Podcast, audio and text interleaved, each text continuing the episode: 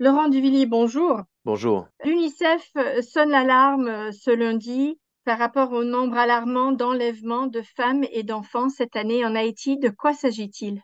il s'agit d'un phénomène qu'on voit euh, en croissance, malheureusement. C'est le nombre alarmant d'enlèvements. 300 cas confirmés pendant les six premiers mois de cette année-ci d'enfants et de femmes qui ont été enlevés par des groupes euh, armés essentiellement en Haïti et qui a déjà surpassé trois fois le nombre euh, de 2021. Donc c'est très très préoccupant.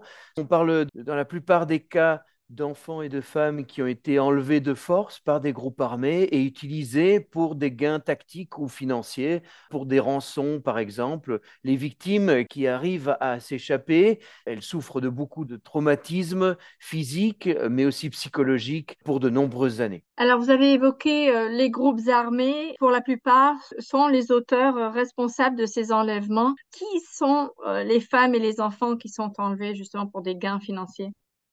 Alors, malheureusement, ben, ça s'étend à toutes les gammes de la population. hein. Aujourd'hui, ça touche vraiment à la fois c'est les femmes et les enfants, mais ça peut être vraiment n'importe qui. Alors, principalement dans certains quartiers de Port-au-Prince, mais ça s'est étendu ces derniers mois à d'autres quartiers, essentiellement dans la capitale, mais on voit aussi que c'est un phénomène qui est en recrudescence dans d'autres parties du pays, principalement dans l'Artibonite. Donc, ça a tendance à faire une tache d'huile pour l'instant, c'est principalement la majorité des cas se trouvent à Port-au-Prince, dans la capitale, mais ça risque peut-être de s'étendre dans d'autres parties du pays. Donc c'est très très inquiétant. Alors ces histoires sont choquantes. Hein. Euh, il y a deux semaines, j'étais euh, en Haïti et j'ai interviewé des partenaires de première ligne qui sont euh, au quotidien avec ces survivants d'enlèvements forcés. Et les histoires sont vraiment troublantes, sont choquantes. C'est vraiment utiliser les enfants et les femmes comme des objets comme euh, des objets de négociation qui permettent de négocier soit des rançons, soit autre chose.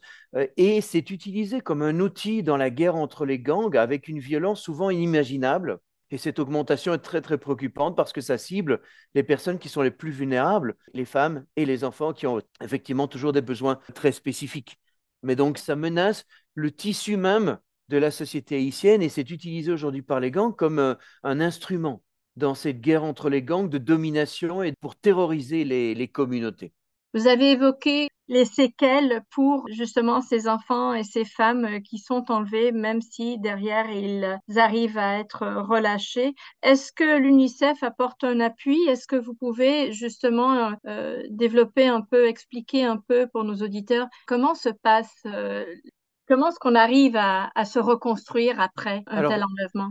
Alors tout à fait. Bon, alors ce qu'on voit, et, je l'ai entendu de la part de nos partenaires sur le terrain, ces femmes et, ces enfants qui sont enlevés, et bien souvent, même quand ils sont relâchés ou ils arrivent à s'échapper, ils ont peur. Ils ont peur de tout, ils ont peur de retourner vers leur famille parce qu'ils ne veulent pas exposer leur famille à des représailles de la part des groupes armés qui les ont enlevés. Ils ont peur d'être réexposés aux mêmes situations, donc ils ne veulent plus vivre dans les mêmes endroits. Donc il y a d'énormes problèmes. Il y a le problème du logement, le problème de l'appui médical à ces personnes qui ont été enlevées et l'appui psychologique. Alors parfois, et c'est malheureusement un phénomène qu'on voit aussi en recrudescence, ces enlèvements s'associent avec des violences sexuelles il y a une des personnes que j'ai rencontrées qui est une survivante de violences sexuelles qui a été utilisée par les groupes armés pour des violences sexuelles pendant sa captivité et ça a duré pendant des mois.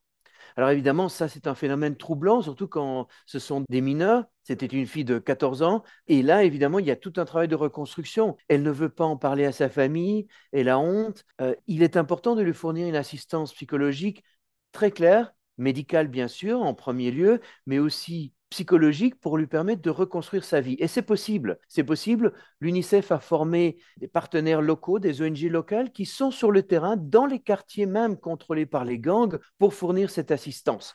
Alors, on ne peut pas les nommer, il faut faire attention de les protéger, mais ces personnes ont été formées dans les techniques d'écoute psychologique, essentiellement et aussi principalement pour les personnes qui sont survivantes de violences sexuelles, qui sont évidemment particulièrement à risque et qui demandent une assistance psychologique particulière.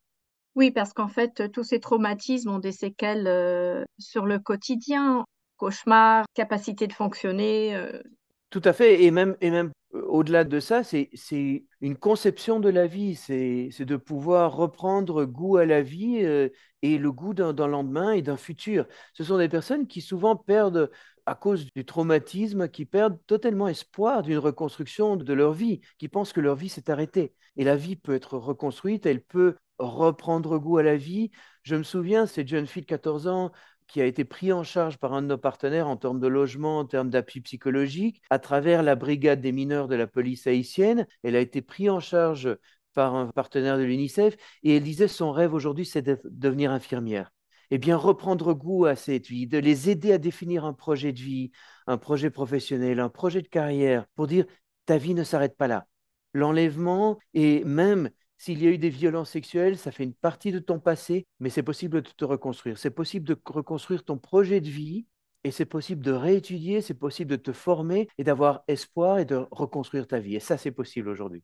C'est d'autant plus difficile que le contexte est quand même très violent, très compliqué actuellement en Haïti. Vous avez dit que vous aviez été il y a deux semaines. Est-ce que vous pouvez décrire un peu l'ambiance euh, quand vous y êtes allé? Ah oui, c'est un, climat extrêmement euh, insécure, extrêmement volatile et ça peut changer à tout moment. La violence peut survenir à n'importe quel coin de rue à Port-au-Prince. À n'importe quel moment, on peut avoir une fusillade dans la rue, à n'importe quel moment. Et donc, ça crée un climat de peur, un climat d'inquiétude, un climat de préoccupation qui est vraiment permanent. Nos staffs le vivent tous les jours. Ils le vivent quand ils vont au bureau, ils le vivent quand ils laissent leurs enfants à l'école, quand ils vont les récupérer. Il y a toujours cette peur cette inquiétude de la violence urbaine euh, dans les mains des gangs armés qui peut survenir à n'importe quel moment et aujourd'hui dans beaucoup d'endroits de la capitale.